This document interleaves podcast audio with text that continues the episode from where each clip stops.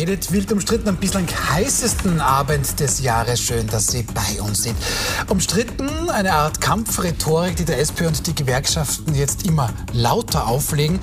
Nach dem schrecklichen Tod von hunderten Flüchtlingen im Mittelmeer ist auch eine mögliche Lösung nach wie vor umstritten. Und Irland möchte 200.000 Kühe töten fürs Klima.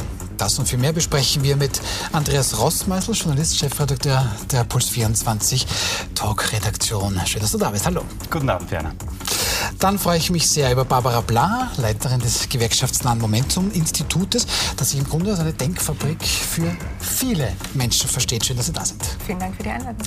Und ich freue mich über Stefan Ratzenberger. Sie waren ehemaliger Pressesprecher von Landwirtschaftsminister Nikolaus Belakovic, mittlerweile Ob Obmann und sehr starke Stimme der Nachtgastronomie. Da kennen wir Sie spätestens seit Corona. Da haben Sie so die ein oder andere Wutrede in Richtung Regierung abgefeuert. Schön, dass Sie da sind. Danke für die Einladung. Guten Abend. Die SPÖ ist mit Andreas Babler jedenfalls nach links abgebogen. Wen trifft sie dort? Natürlich die Gewerkschaften. Beim heute gestarteten Bundeskongress des ÖGB, da hat man schon mal im Vorfeld die Einheit zwischen Partei und Gewerkschaft beschworen. FSG-Vorsitzender Rainer Wimmer, der richtet der ÖVP schon mal aus, dass man dort nur Shampoos saufen und Pensionen kürzen wolle. Barbara Bla, Kommt da jetzt die Politik für die vielen, die Sie sich letztlich ja auch schon seit Jahren wünschen?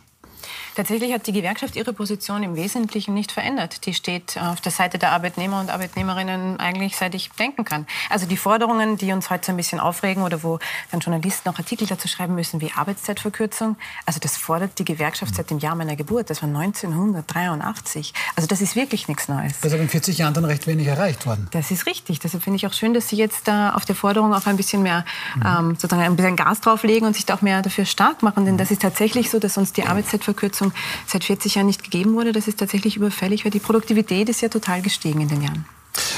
Herr Ratzenberger, also seit 40 oder 50 Jahren ist da nichts weitergegangen mit der Arbeitszeitverkürzung. Ich habe schon ein bisschen gefragt, wo sind denn da die Gewerkschaften? Oder hat eigentlich die letzten Jahrzehnte alles gepasst? Und nur jetzt kommt man drauf, siehst, da könnte man was tun.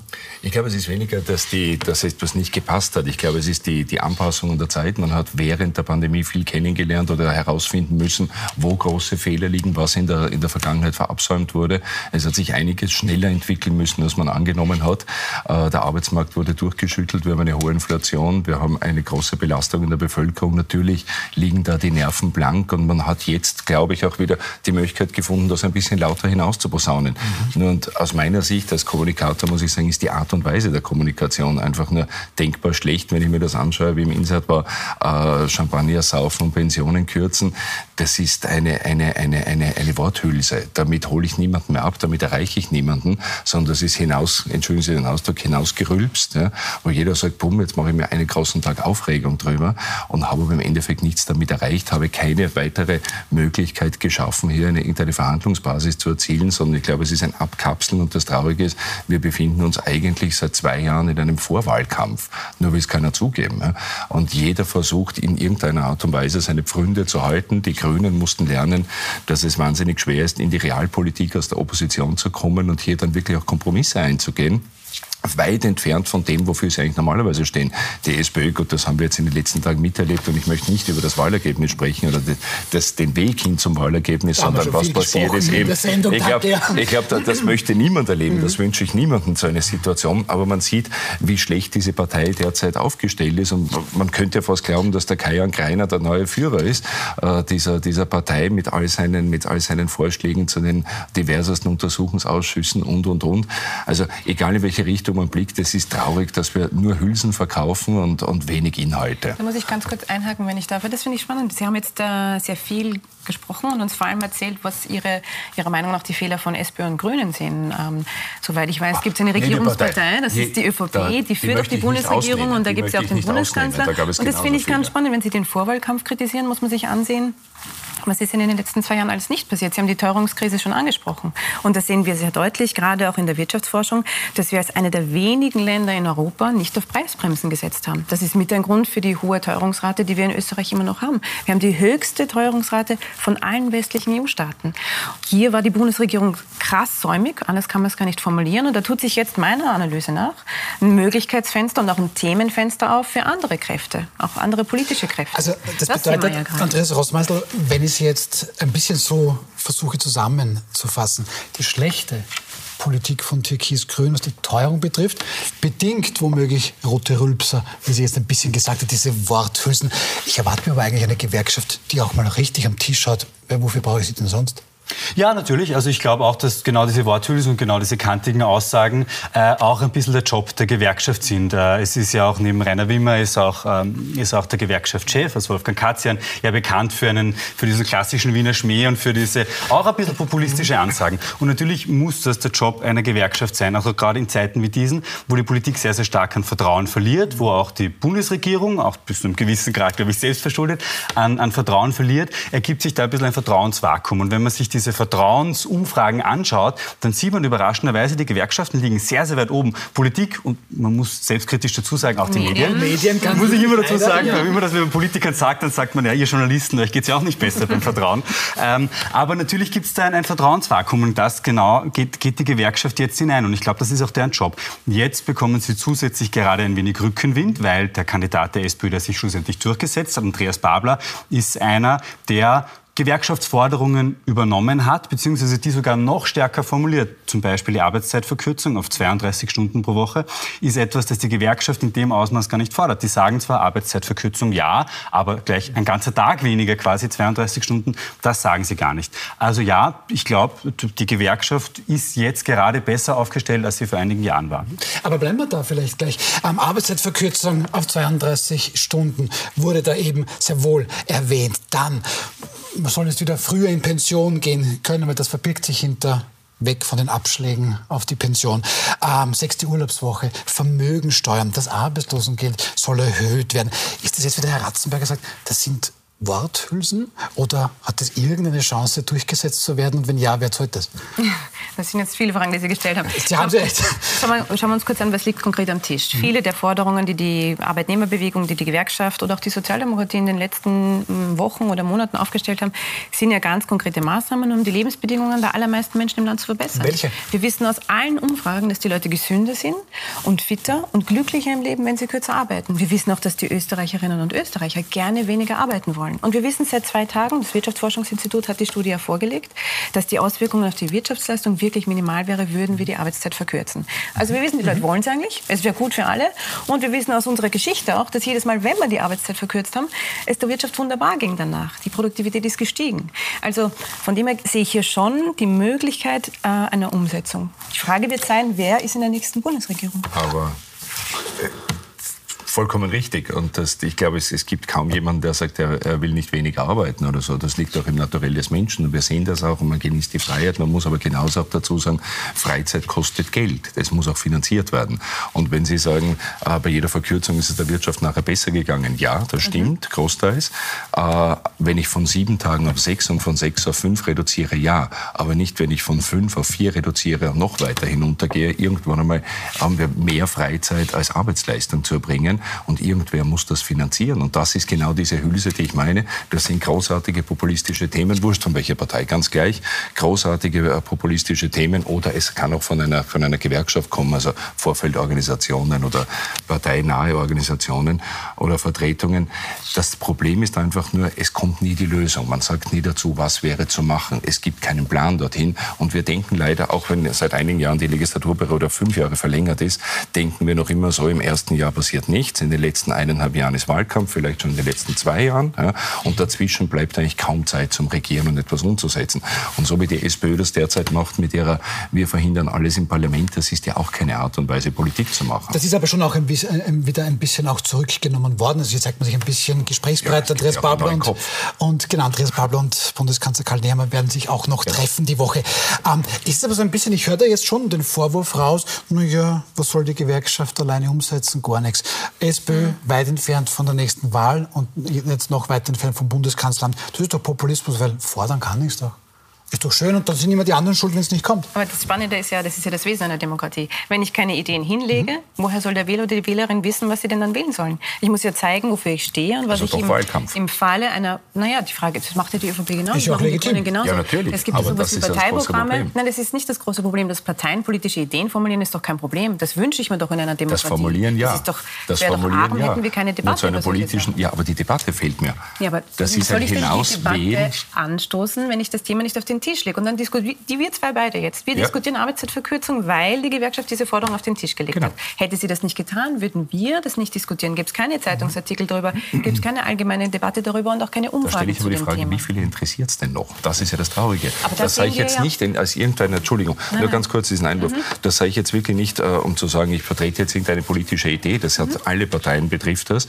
Das Traurige ist, dass ich glaube, die, die Politik hat die, die, die Hauptaufgabe verloren, in ihrer Kommunikation genau diese Inhalte zu vermitteln. Egal aus welchem Punkt, ob das jetzt äh, ganz, ganz links oder ganz, ganz rechts ist, wie auch immer, irgendwo dazwischen, diese Themen und diese Inhalte auch dementsprechend nach vorne zu bringen, um sie eben über Medien hinauszubringen, um hier Plattformen zu schaffen, um diese Diskussion, nennen wir es beim Stammtisch, in der Familie, wie auch immer anzureißen. Mhm. Das fehlt so sehr. Weil was wir heute haben, ist einfach ein Abflachen. Wir haben diese, diese, diese Push-Meldungen am Handy, da kommt eine Schlagzeile. Die Leute lesen nicht mehr mit die Artikel. Das Traurige ist, und ich habe das gerade während der Zeit für die Nachgastronomie ist das ganz intensiv und mit vielen jungen Menschen gesprochen.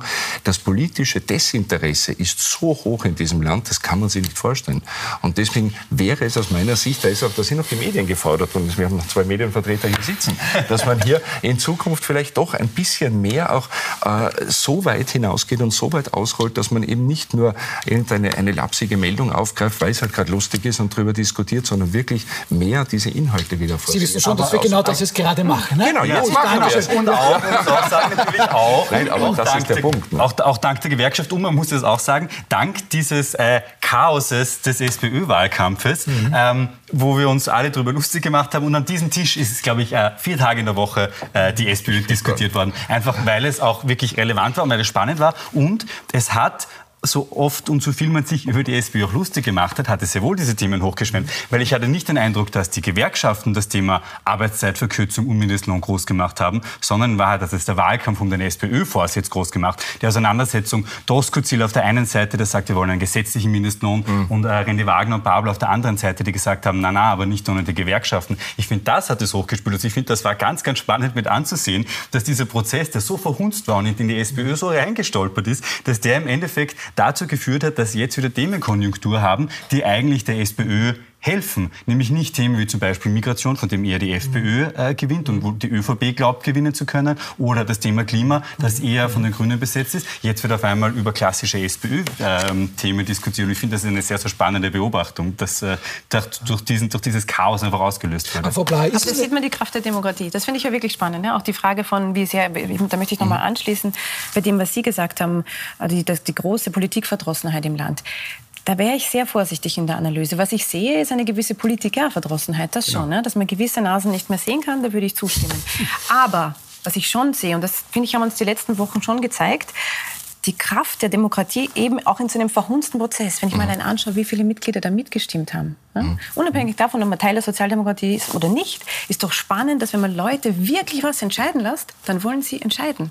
Und ich glaube, dass dieses Kernprinzip der Demokratie natürlich auch auf die repräsentative große äh, Demokratie übertragbar ist.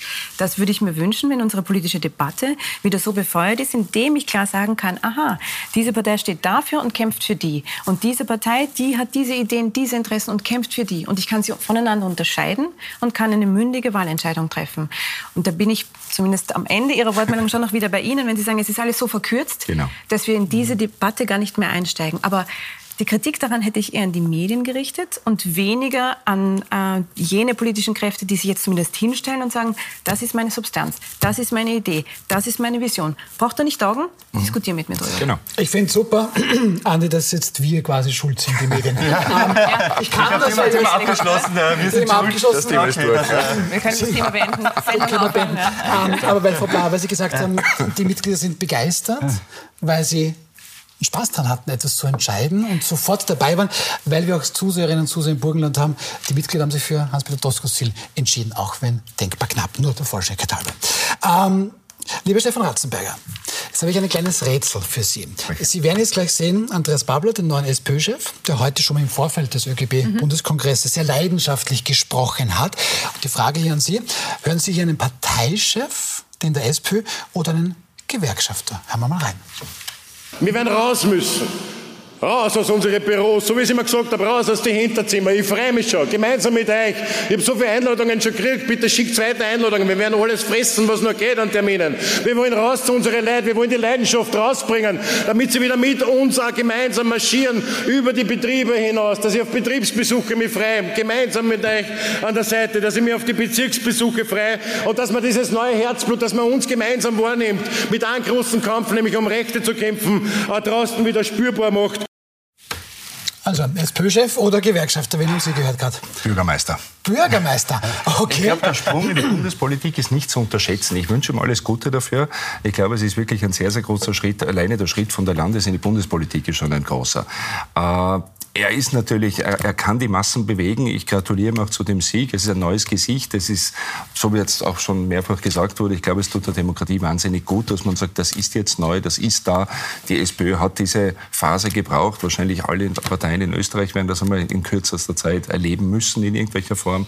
Ähm, ich glaube nur, dass er, er, er braucht ein gutes Team. Er braucht Leute hinter sich, die die Erfahrung haben, die das ein bisschen wegspielen, diese Querelen der Bundespolitik und ihn wirklich seine Arbeit machen lassen. Abgesehen jetzt von Pablo, das gilt für alle Parteichefs. Mhm. Äh, das Problem ist einfach, dass wir, äh, wenn wir ein Thema heute angreifen in politischer Form, äh, sei es jetzt als Regierungsmitglied oder sei es auch in der Opposition, dass wir teilweise erleben, zugemüllt zu werden mit Dingen, die gar nicht relevant sind, die weder in irgendeiner Art und Weise die Regierungsarbeit besser oder schlechter machen, die Oppositionsarbeit besser oder schlechter machen. Und dann kommt auch die Verdrossenheit von Politikerseite. Es ist ja nicht nur die Seite der, der, der, der Bürger, sondern auch die andere Seite. Aber wir wissen, am Ende sind die Medien schuld. Das wollte ich das nur festgehalten haben. Also, nein, nein das bleibt jetzt. Ja. Jetzt, jetzt haben wir da gerade einen sehr leidenschaftlichen Andreas Babler Absolut leidenschaftlich. Gesehen, der will Termine Absolut fressen, der will raus zu den Menschen. Großartig. Großartig. Was macht das mit Ihnen? Lassen Sie sich da mit mitreißen ähm, oder haben Sie dann einen anderen Zugang? Verteidigung und die wird schon wissen, wenn sie da gewählt hat, was ich an dem äh, Politikstil wahrnehme. Und das ist tatsächlich eine Änderung zu bisher und vielleicht auch eine Änderung äh, in der Frage von, wie, wie sind wir Politik gewöhnt? Wir sind Politik genau. sehr stark gewöhnt über die Kommunikation über Medien. Das mhm. sind die drei Punkte im Morgenjournal. Das ist der eine Saga in der ZIP 1. Das ist die eine Schlagzeile in der Krone am Wochenende. Äh, und schon am nächsten Tag ist egal, was ich gestern gesprochen habe. Andreas Babel, wenn ich diesen Ausschnitt richtig deute, kündigt an, einen anderen Politikstil pflegen zu wollen. Man wird sehen, ob das äh, von Erfolg gekrönt genau. ist. Aber jemand, der sagt, ich will raus, raus, raus zu den mhm. Leuten, mhm. sagt eben nicht, ich will in jedes Interviewstudio, sondern er sagt, ich will wieder dahin, wo die Menschen sind. Ich glaube, das tut der Politik in dem Land gut, ganz mhm. unabhängig davon, wo man selbst inhaltlich steht. Das fehlt ein Stück weit, diese inhaltliche Auseinandersetzung mit den Wählerinnen und Wählern, mit den Bürgerinnen und Bürgern, nicht immer nur über sagen, den Katalysator der Medien, sondern wirklich im direkten Kontakt. Mhm. Versuchen wir ein bisschen einzuordnen, das ist nicht der gleiche Politikstil, den zum Beispiel Pamela Rente-Wagner ähm, eingeführt hat die letzten viereinhalb Jahre in der SPÖ. Hast du jetzt einen SPÖ-Chef gehört, einen Gewerkschafter? Muss da ein Unterschied zwischen den beiden sein? Nein, das ist, ist glaube ich, denke ich, also das ist, das ist kein Widerspruch, aber Andi Babler holt natürlich Gewerkschafterinnen und Gewerkschafter schon ein bisschen ab, also auch mit seinem Background, den er hat, der ist ja gelernter Schlosser, ähm, mit diesem, mit diesem Hackler-Background, den er auch von seinen Eltern mitbekommen hat, auch in der Sprache. Er redet ja ein bisschen auch so wie der Wolfgang Katzian, sehr, äh, man sagt, schert, quasi, also, aber im Dialekt. Und, und, und setzt das auch bewusst das Stilmittel ein, weil wenn er es nämlich nicht macht, also wenn er Hochdeutsch reden probiert, hin und wieder macht er das, zum Beispiel wie dieses ganze Chaos rund um um die Auszählung war, wo unklar war, wer gewonnen hat, hat er Hochdeutsch geredet und es hat sich irgendwie sehr komisch angefühlt. Ähm, ich glaube, dass sein, also so wie er redet und wie er spricht, man spricht natürlich auch immer mit dem Publikum, das vor einem sitzt, dann legt man vielleicht noch mal eine Schippe drauf, mhm. aber er trifft natürlich diesen Sound, diesen Hackler-Sound, dieses wir sind die Clan und die da oben, das sind die Großen, mhm. dieses auch, ja, linkspopulistische, das ist es definitiv, äh, den trifft er sehr, sehr gut und ich glaube, damit holt man auch sehr, sehr viele bei der Gewerkschaft ab. Ähm, ich bin noch nicht so ganz überzeugt, ob er jetzt wirklich damit auch die breite Masse abholen kann. Aber was er definitiv bewiesen hat, ist, dass er Leute begeistern kann. Dass er Leute, die prinzipiell zur Sozialdemokratie neigen und die Sympathie haben und die potenzielle Wählerinnen und Wähler für die SPÖ sind, die kann er schon irgendwie abholen. Ob es auch über dieses, über dieses Feld hinausstrahlt, das muss man noch, das muss man noch abwarten. Da wird es dann die ersten Wahlen geben, da wird man das sehen. Umfragen sind ein bisschen ähm, durcheinander. Es gibt Umfragen, wo die SPÖ jetzt nur bei 20 steht. In manchen Umfragen sind sie ein bisschen weiter oben. Ähm, aber die Umfragen jetzt? Also, die Umfragen jetzt, also deshalb, deshalb würde ich auch jetzt sagen, da würde ich jetzt kein Gewicht reinlegen. Und man wird schauen, wenn es dann soweit ist. Also es ist ja bis, bis zur nächsten Wahl, es ist ja nicht mehr so lang, eineinhalb Jahre nicht mal, ein gutes Jahr, sage ich mal. Da wird man dann sehen, wie funktioniert er denn im Wahlkampf, wie funktioniert er, ähm, was liefert er da ab. Passieren ihm da auch wieder Hoppalas, weil die, der, der, Nachteil dieser Authentizität, die er definitiv ausstrahlt und dieses so, ich sage euch, was ich mir denke und, und, und ihr glaubt mir das auch und man glaubt mir wirklich, was er, was er irgendwie sagt. Mhm. Äh, der Nachteil dieser Authentizität ist, dass er oftmals auch Sachen sagt, die nicht geplant sind und die ihm ein bisschen rausrutschen. Das war natürlich der EU-Sager, gut, das war im Rahmen der Pandemie, das ist schon das ist jetzt drei Jahre her und so weiter, aber auch der Marxismus-Sager, den er hier bei, bei uns bei Milborn äh, gemacht hat, der ist ihm halt rausgerutscht. Und das kann schon noch eine große Achillesferse werden. Mhm. Abschließende Frage zu dem Thema, Stefan Ratzenberger. Ähm, es hat der Willi Merni auch gemeint, FSG-Bundesgeschäftsführer, ähm, die ÖVP die sind niederträchtig und hat damit gemeint, dass die ÖVP in drei Bundesländern mit der FPÖ koaliere. Und da ging es der ÖVP nur um die Macht. Ja, das ist, äh, wie gesagt, die, die ÖVP hat, glaube ich, in den letzten Monaten genauso wie die SPÖ und andere Parteien Fehler gemacht. Überhaupt keine Frage. Ich bezeichne es persönlich als, für mich als Fehler, mit der FPÖ in eine Koalition zu gehen. Ganz einfach. In sehr wichtigen Dazu stehe ich auch ja. und das sage ich auch. Ja. Äh, ob eine Regierung anders zusammengekommen wäre in den Landesregierungen, ist fraglich. man hat, man hat äh, Koalitionsgespräche, am Beispiel Niederösterreich, mit den Roten geführt. Ob die mit Absicht geplatzt wurden oder nicht, ich bezeichne es mit Absicht so, ja, das kann ich nicht sagen. Äh, ich weiß es nicht. Salzburg war Hasler hat gesagt, niemals und hat es gemacht. Wir haben, auch, wir haben auch einen Schüssel gehabt, der 99 gesagt hat, wenn ich Dritter werde, gehe ich in Opposition. Das waren die längsten Sondierungsgespräche. Dann wurde er Bundeskanzler äh, aus Gnaden von Haider. Also wie auch immer, äh, Freude habe ich keine damit. Und ich, ich, ich bin, wie gesagt, viele glauben, dass ich bin kein Parteimitglied der ÖVP, war ich auch nie. Aber ich sympathisiere mit den Gedanken, dazu stehe ich auch, das weiß auch jeder. Aber das ist ein Punkt, der mir überhaupt keine Freude bereitet und ich glaube auch auf, auf, auf Bundesebene auch keine Zukunft hat. Also wir haben diesen, diesen Versuch gehabt. Die Versuche der letzten Jahre sind nicht gut gegangen. Es gab eine große Koalition, die hat im Regelfall gut funktioniert. Warum? Weil es im Hintergrund die Sozialpartnerschaft gibt, die über Jahrzehnte aufgebaut wurde, auch mit Hirn aufgebaut wurde. Äh, es gab dann eine treibende dritte Kraft, wie man so schön sagt, die FPÖ, die versucht hat, diese Sozialpartnerschaft Gesellschaft zu, sprengen. Und was wir heute haben, ist in vielen Bereichen ein Scherbenhaufen. Und das ist natürlich auch aufgrund der Arbeit der FPÖ, das darf man nicht vergessen. Also wenn ich es mir aussuchen dürfte, wäre meine liebste nächste Bundesregierung eine klassische große Koalition. Hm. Da gibt es tatsächlich einige Menschen im Land, die Wirklich? das früher sehr ablehnten und sich plötzlich danach sehen. Abschließende Frage vielleicht noch auch an Sie. Niedertracht. Ist das eine Bezeichnung für etwas, das niederträchtig ist, weil die ÖVP das gemacht hat? Oder ist es eine Diktion, die man eigentlich sonst ja kritisiert? Die man sonst, Verzeihung? Die man ja sonst kritisiert. Wenn die FPÖ sowas sagt, Niedertracht, dann um Gottes Willen, ähm, dann Zet und Mordio, selbst darf man über den politischen Gegner auch niederträchtig sprechen weiß ich nicht, ich kenne das Zitat im gesamten Kontext nicht. Ich glaube, Sie haben vorher gesagt, man muss auch immer schauen, zu welchem Publikum spricht man. Ich nehme an, Willy Merni hat vor dem Gewerkschaftstag gesprochen, äh, wahrscheinlich vor der mhm. eigenen sozialdemokratischen Fraktion. Da greift man normalerweise schon noch mal sagen wir mal, ein bisschen tiefer in Schubladel der rhetorischen Kniffe, äh, um es höflich zu formulieren, als man es im Parlament machen würde oder in einem Interview. Also da wäre ich auch ein bisschen großzügiger mhm. im, im Zugestehen von, von markigen Sprüchen. Mm, ansonsten bin ich, ganz, äh, bin ich ganz bei Ihnen bei der Frage von, ist es ein Fehler, mit der FPÖ zu koalieren? Ich finde vor allem schwierig, wenn man so klar sagt, dass man es nicht tut und 24 mhm. Stunden später macht man es trotzdem, mhm, genau. ohne Not. Es ist nicht genau. so, als hätte sich äh, eine mhm. andere rechnerische Möglichkeit nicht ergeben. Also da treibt man ein bisschen jetzt muss ich vorsichtig sein in der Formulierung, aber es ist schon ein bisschen Schindluder mit dem Vertrauen der Wählerinnen. Also wenn ich so eine klare Ansage mache, in die Koalition gehe ich nicht. Und dann mache ich es trotzdem, das finde ich tatsächlich schwierig, weil worauf soll ich mich dann noch verlassen als Wählerin oder Wähler? Also wenn es nicht einmal dafür reicht, da rede ich jetzt noch nicht einmal von irgendwelchen nein, in die Tiefe, irgendwelche Detailfragen ja, oder das Kleingedruckte, sondern das ist wirklich die Kapitelüberschrift oder der Titel und der heute nicht.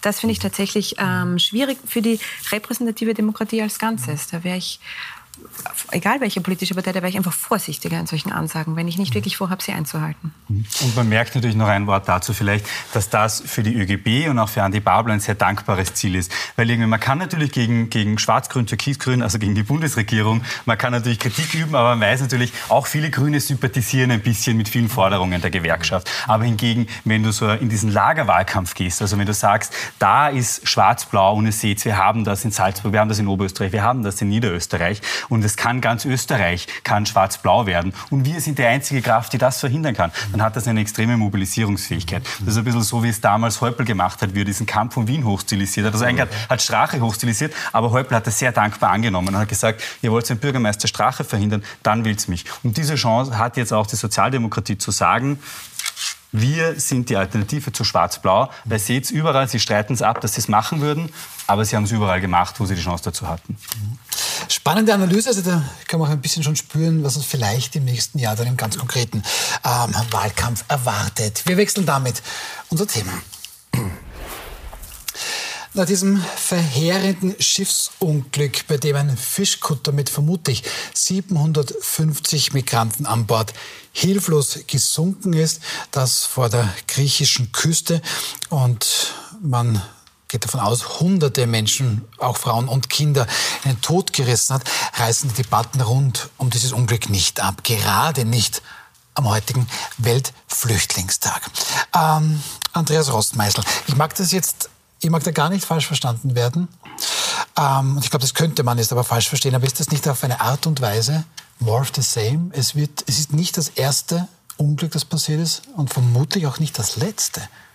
Na, es ist eines, eines von vielen und es ist empörend, wie wenig, wie wenig es Menschen empört und wie wenig auch getan wird und wie sehr man es hinnimmt. Also man muss sich nur mal vorstellen, wenn ein ein Anschlag in Europa passieren würde, bei dem 500 Menschen sterben würden. Es wäre das größte Thema der vergangenen Jahre. Alle, alle Innenminister, Ministerinnen Europas würden sich zu Krisengipfeln versammeln, alle Staats- und Regierungschefs. Es würde riesige Änderungen aller, aller, aller Politikfelder geben. Es wäre ein riesiger Aufschrei. Und hier ist es das Äquivalent zu dem, was man in den USA immer hört, Thoughts and Prayers. Wenn es ein, wieder, wieder einen, einen Amoklauf in den USA gibt, dann gibt es meistens die Republikaner und Republikanerinnen, die dann sagen, ja, unsere, unsere Thoughts and Prayers, also unsere Anteilnahme geht an Betroffenen raus. Und das habe ich jetzt den gleichen Eindruck passiert jetzt so. Es gibt Staatsdauer in Griechenland ähm, und es gibt hier eine Aussendung, da eine Aussendung, ähm, aber in Wahrheit hat man nicht das Gefühl, dass jetzt irgendwas dagegen unternommen wird, sondern dass man das einfach achselzuckend hinnimmt. Und ich finde, da ist eine extreme Verrohung aufgetreten. Es war vor zehn Jahren, als das Thema, also vor Lampedusa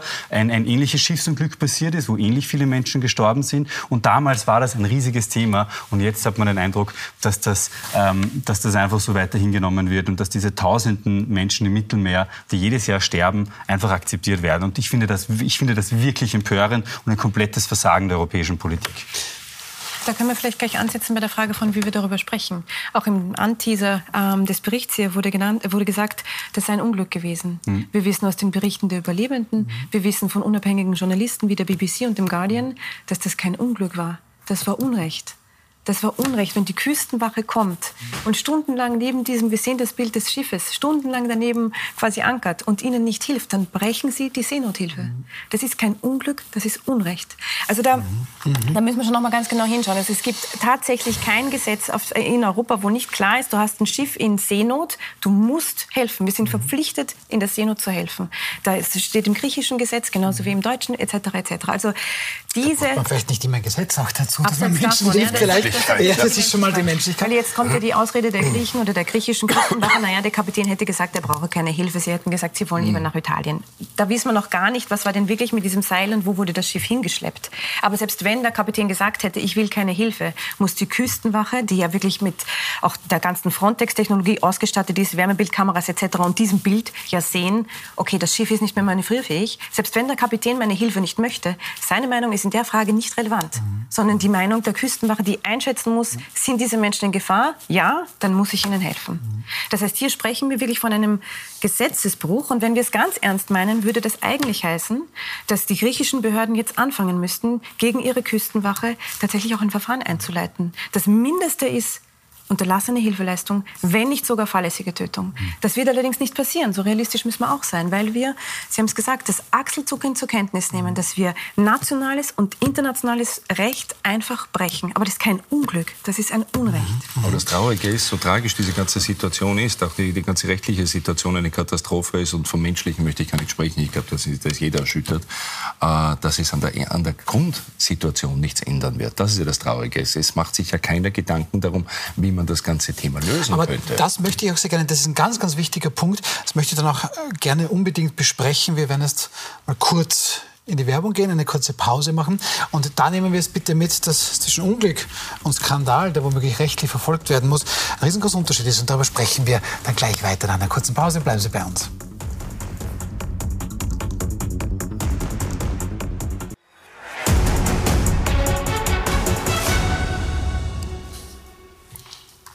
Willkommen zurück bei Wild umstritten. Wir sprechen über das Schiffsunglück letzte Woche im Mittelmeer vor Griechenland, das, wie Barbara Blas sagt, eigentlich kein Unglück ist, sondern womöglich, ich weiß nicht, Verbrechen vielleicht schon zu viel ist, aber es ist mir jedenfalls unter ein Unrecht ist hier geschehen, sagt Barbara Bla, hier hätte es mehrere Schiffe gegeben und dann eine Küstenwache, die eigentlich hätte eingreifen können, es aber letztlich nicht getan haben.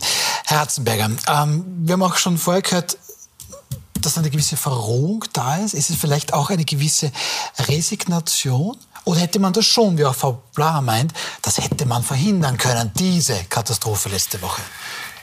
Ich glaube, wenn, wenn sich jemand bemüht, das steht mir auch nicht zu, das kann ich nicht beurteilen, ob man es hätte verhindern können oder nicht. Das wird die Aufklärung der nächsten Wochen zeigen. wenn es eine geben wird. Wenn es eine geben wird. Aber ich glaube, das ändert den ganzen Umstand nicht. Wir müssen uns dieser, dieser ganzen Situation stellen. Wir haben eine unglaubliche Krise mit Flüchtlingen, die über das Mittelmeer lebensgefährlich nach Europa kommen.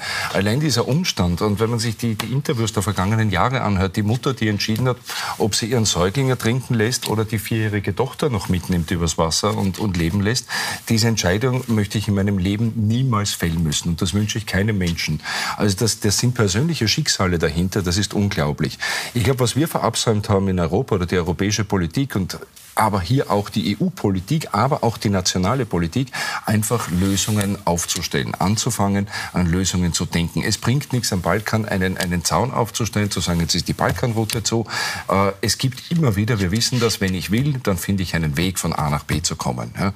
Und der traurige Weg führt jetzt über das Mittelmeer. Und das ist der tödlichste aller Wege, das wissen wir auch. Und hier noch länger weiter zuzuschauen, ist eine, eine humanitäre Krise. Ja, aber, aber, aber das würde heißen, also, nein, bitte, bitte, was würde das heißen? Ich bin äh, ganz bei Ihnen, aber das würde in einem ersten Schritt heißen, dass wir anerkennen, und da ist die europäische Debatte bei weitem nicht und ja. auch die österreichische Debatte bei weitem nicht, dass Menschen sich immer auf den Weg machen. Das war historisch so und das ist auch in der Gegenwart das so. Das wird es immer geben. Wenn es Krieg gibt, wenn es Hunger gibt oder wenn es Armut gibt, die so arg ist, dass ich anfange zu hungern, nur, dann gehen Menschen. Nur unser nicht, Problem. Sie wollen nicht mehr, nein, nein, aber unser, sie müssen nein, gehen, unser Problem ja? ist aber ein anderes, was wir in, in, Europa machen. Und ich glaube, da, da tun wir uns auch dann schwer mit der ganzen Integrationspolitik, ist, dass wir sagen, äh, wir, jede, jede politische Partei in ganz Europa verdient lustiges, billiges, kleines politisches Geld damit. Aber ich kann das einfach hinausposaunen. Das sind wieder diese Hülsen, die rauskommen. Jeder sagt, braucht man nicht, egal wie ich gefärbt bin. Die einen sagen, müssen unbedingt kommen, müssen integriert werden. Die anderen sagen, Gottes Willen, haltet sie auf, gibt sie zurück. Wir zahlen Geld an andere Staaten, damit sie es nicht durchlassen. Das muss man sich mal vorstellen. Das ist humanitär eine Katastrophe. Nur wir sind auch gar nicht in der Lage, hier zu wissen, wie wir denn dann weiter damit umgehen wollen. Ich würde dieses Thema aus den Parteien rausnehmen. Ich würde es äh, aus der Emotion der jeweiligen, des jeweiligen Parteigedankens herausnehmen und sagen, es muss einen unabhängigen Regierungskommissär geben und hier Land für Land in der Europäischen Union eine Lösung herbeizuführen. Natürlich ist das nicht von heute auf morgen umsetzbar. Und auf der anderen Seite sind die Regierungen und da die Außenpolitik der Europäischen Union gefordert, in diesen Krisenländern zu schauen, dass es vielleicht doch zu einer Lösung kommt, dass diese Menschen nicht aufbrechen ja, müssen. aber jetzt haben wir doch wieder, jetzt haben wir wieder, das ist doch der Klassiker seit Jahren, ähm, Andreas, wir müssen die Fluchtursachen bekämpfen. Ja. Ja, ähm, kann ich nicht anders sagen. Ja, natürlich. Ähm, was passiert nicht? Halt Liegt aber, macht, macht halt keiner. Wäre es überhaupt möglich, ist dann auch eine Frage. So aber hier, sind ja zwei Menschen guten Willens. Mhm. Ähm, und mit dir der dritte bloß. Gibt es da überhaupt eine Lösung? Kann es da eine Lösung geben? Können wir nicht verhindern, oder wie können wir verhindern, dass so etwas wie letzte Woche passiert und auch wieder passiert? Dass da hunderte Menschen für irgendeinen völlig... Kann man nicht verhindern. Nein, ich glaube auch gar nicht, kann keine Antwort sein. Also wir müssen es verhindern. Die jetzige die Frage Situation ist, lässt es nicht anders zu. Die, die Frage ist, welche Möglichkeiten man schaffen kann, um es zumindest, zumindest etwas weniger also es klingt jetzt ganz, ganz schlimm zynisch, etwas weniger tödlich zu machen. Mhm. Wie wir versuchen können, die Risiken etwas zu reduzieren. A, es muss natürlich, es muss irgendwelche Art von legalen Fluchtrouten geben, also dass Menschen sich nicht in dieses Boot setzen müssen, um herzukommen. Diese Möglichkeit muss es geben. Es muss aber auch, abseits von Asyl, es muss auch die Möglichkeit für zum Beispiel Arbeitsmigration geben. In Deutschland gibt es auch diese Versuche, dass man zum Beispiel versucht, mit verschiedenen Ländern, vor allem in Afrika, Kontingente zu verhandeln. So wo man sagt, Indien versucht das gerade ein bisschen auch, ja. Genau, okay. genau, um ja. da ein bisschen bisschen den ja. Druck wegzunehmen. Ja. Äh, man muss aber auch natürlich dann auf der anderen Seite versuchen zu sagen, wenn, also wenn, wenn jetzt jemand, der aus, aus Ägypten kommt und dort nicht, nicht, ähm, nicht selbst verfolgt wird aus politisch-religiösen äh, Gründen, dass der erst die Reise gar nicht antritt. Auch das, auch das muss man vermutlich irgendwie verhandeln. Mhm. Und dann muss man versuchen, vermutlich irgendwie, so hart es klingt, pragmatische Lösungen zu finden, die dieses furchtbare Sterben beenden. Das heißt, einerseits die Fluchtursachen bekämpfen, das ist immer leicht gesagt, aber es ist die Verantwortung der Europäischen Union, diese Fluchtursachen zu bekämpfen und da auch mit welchen möglichen Mitteln auch immer, seien sie finanzieller Natur, seien sie irgendwie wirtschaftliche, politische Natur, das irgendwie zu, äh, dort irgendwie, irgendwie zu assistieren.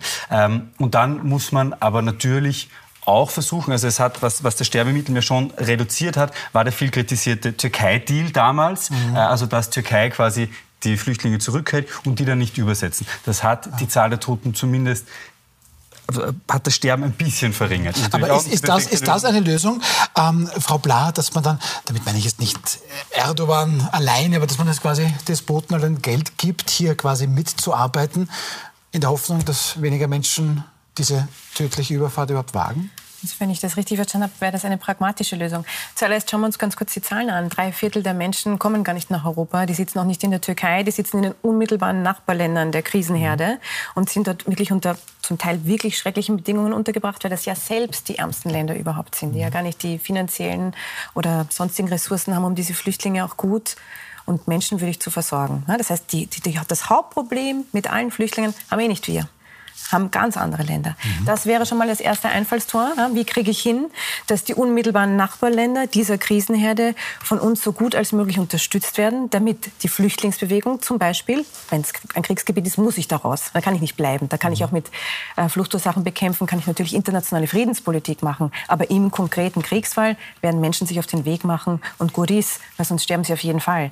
Also wie kriege ich hin, dass die dann zumindest in der Region bleiben? Wie kriege ich hin, dass die sich dort vielleicht ein neues Leben aufbauen können, dass Menschen menschenwürdig ist. Wie kriege ich hin, dass die nicht weiterreisen müssen, weil dort katastrophale Zustände herrschen, die sie nicht ertragen können? Das wäre das Erste. Das Zweite, und da wären wir gut beraten, darüber nachzudenken, wie kriegen wir das hin, wenn wir wissen, dass sich die Dinge verschärfen werden? Stichwort Erderhitzung. Wir wissen, dass weite Teile Afrikas, nicht heute, nicht morgen, aber auf Sicht, nicht mehr gut bewohnbar sein werden. Und vor allem wird dort Landwirtschaft im Sinne, wie sie heute möglich ist, dort nicht mehr möglich sein. Das heißt, da werden wir Lebensmittelknappheit haben, Hunger, da werden Menschen gehen müssen, weil sie keine andere Möglichkeit haben.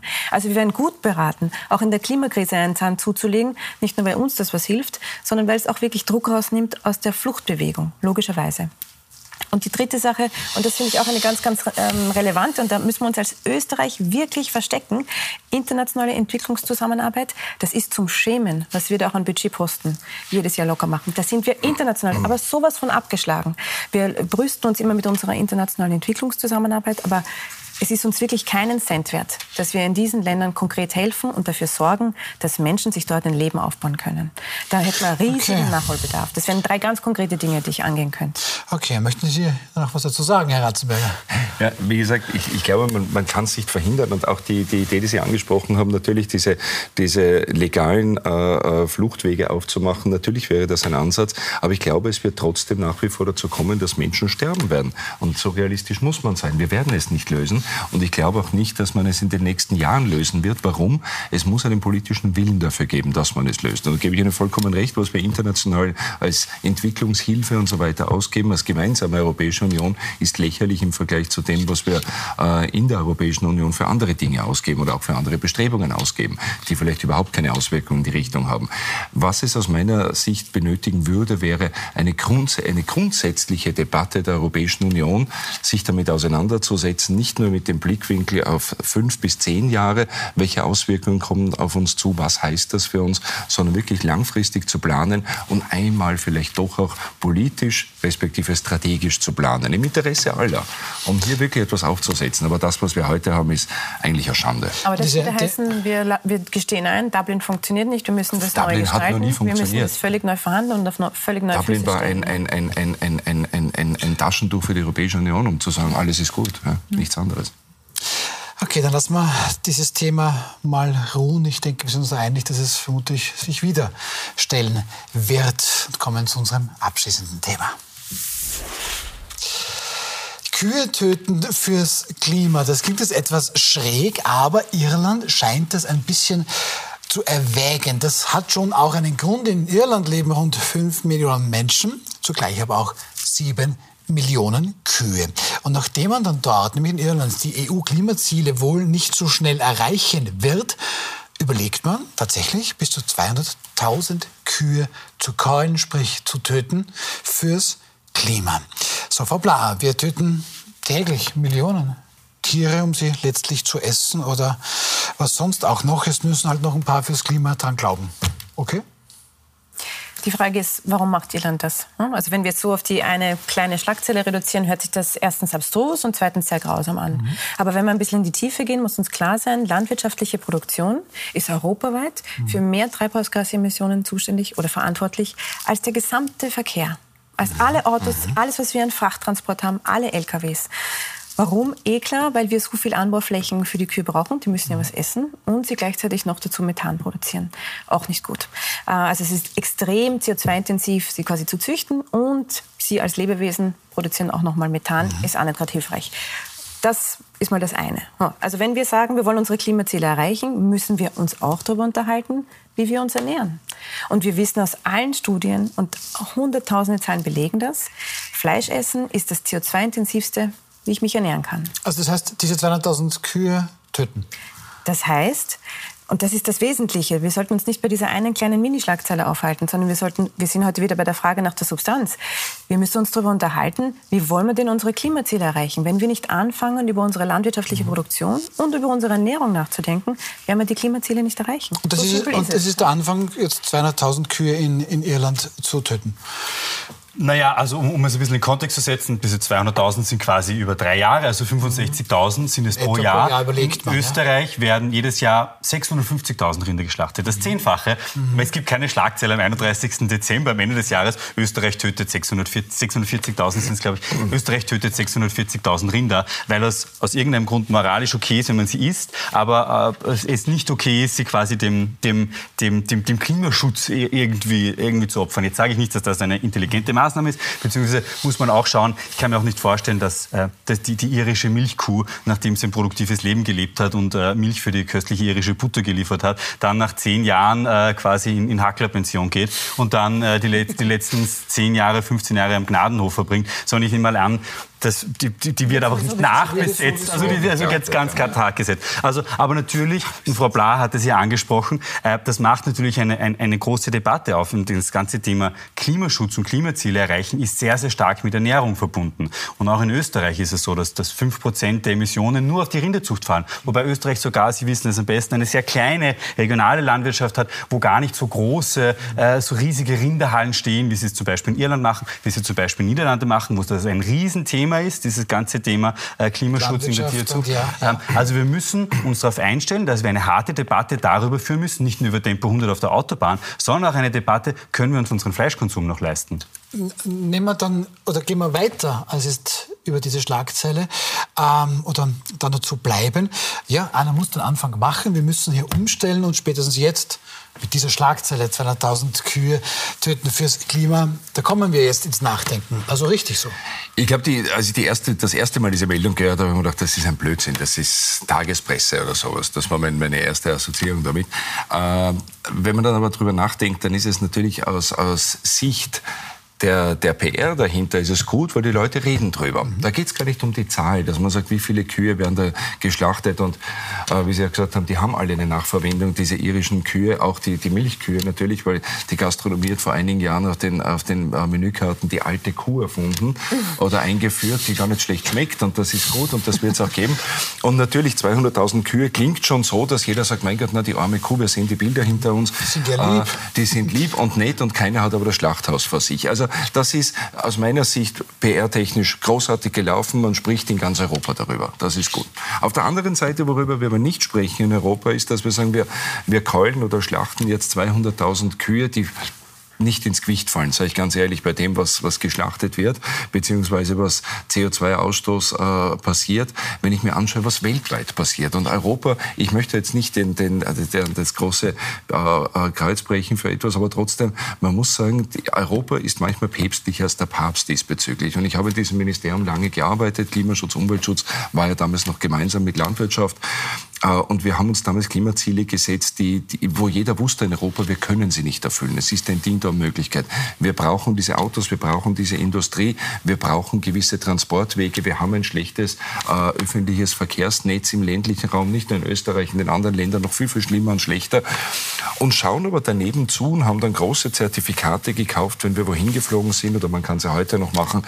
Äh, in China werden jetzt wie viele neue Kohlekraftwerke gebaut? Ich glaube, so viele, dass wir... Das ist doch eine irrelevante Nein, Debatte. Das ist, keine, das ist keine irrelevante Debatte. Ich lebe aber nicht in China, ich lebe hier. Ich Nein, aber es ist ein Globus. Es ist ein Globus. Ja, das ist richtig. Und das Einführen des Plastiksackers, das Einführen des Plastiksackers oder das Entfernen des Plastiksackers, Entschuldigung, in Europa. Ja, War keine Klimaschutzmaßnahme. Kein, wird aber so gewertet, wird auch so angeführt der, bei der Europäischen Union. Landwirtschaftsministerium und Umweltministerium so verkauft. Voll, vollkommen wurscht, von welchem Ministerium das verkauft wird. Ich möchte nur aufzeigen, Europa und die Welt, was wir schon alles machen und was die Welt überhaupt nicht macht. Das heißt, diese Geschichte mit der Kuh ist eigentlich für mich eine, eine, eine, eine internationale Farce. Es ist lustig, die Leute lachen vielleicht drüber und sagen, die armen Kühe auf der einen Seite, auf der anderen Seite sagt man, bringt es denn wirklich was? Ist das ernst gemeint? Wollte jemand schnell in die Medien kommen? Wollte jemand dieses Thema aufzeigen? Aufzeigen. Da fehlt mir die Geschichte dahinter. Da müsste jetzt ganz schnell etwas kommen, wo man sagt, was würde denn wirklich bewirken, dass wir in Europa eine Besserung haben der Klimaziele. Aber nicht böse sein, wenn wir auf der einen Seite, wie viel, sind wir verantwortlich für derzeit, glaube ich, 10,5 äh, Prozent des weltweiten CO2-Ausstoßes äh, verursacht die Europäische Union. Also, das ist immer, das ist immer das, da möchten Sie was entgegen. Ich das, weiß. Ist das ist dann immer das Argument, auf der einen Seite, nein, das, es kommt dann von Ihnen, nein, das gilt so nicht, aber viele Menschen sagen, das, was ich einspare, das ja, verbraucht dann jemand anderer mhm. und global ändert sich womöglich gar nichts. Was entgegnen Sie dem? Dem sage ich dasselbe, was ich meinem Sohn auch sage, der mal heimkommt und sagt, aber bitte, der darf das auch. Sage ich, das mag sein, für den bin ich nicht verantwortlich, für, für den bin ich nicht zuständig. Es geht um dein Verhalten. Was kannst du tun? Was kannst du ändern?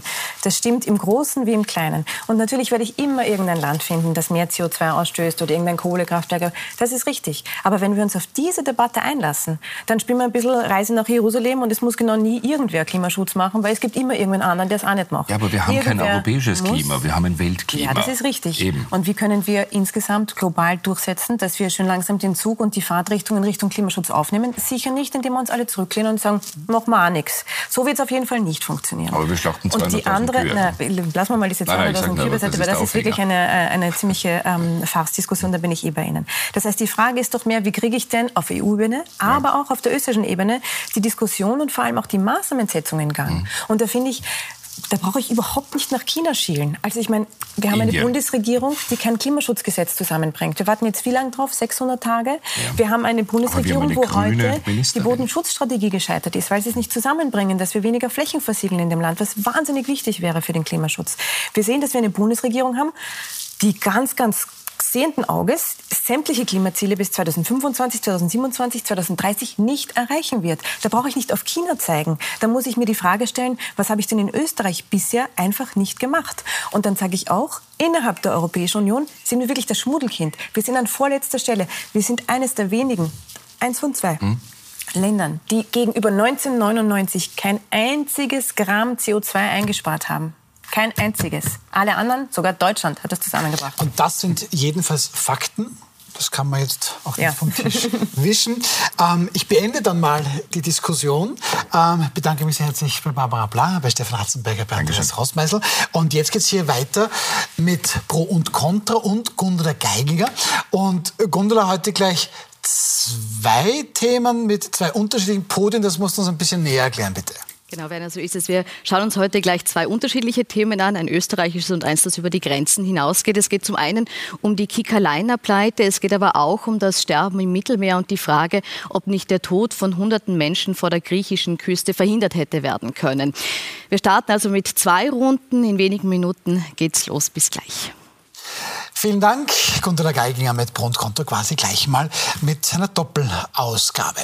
Ähm, dann bleibt mir jetzt noch Ihnen zu sagen, wer morgen hier im Bildumstrittenen Studio sitzen wird. Das wird einmal der schwarze PR-Profi Wolfgang Rosam sein der rote PR-Profi Rudi Fussi und mittendrin nicht nur meine Wenigkeit, sondern Innenpolitik-Journalistin des Jahres Eva Lindinger vom Profil. Dann nochmal Danke in die Runde, danke an Sie fürs Zuschauen und jetzt gute Unterhaltung und spannende ähm, Sendung bei Pro und Contra quasi mal zwei.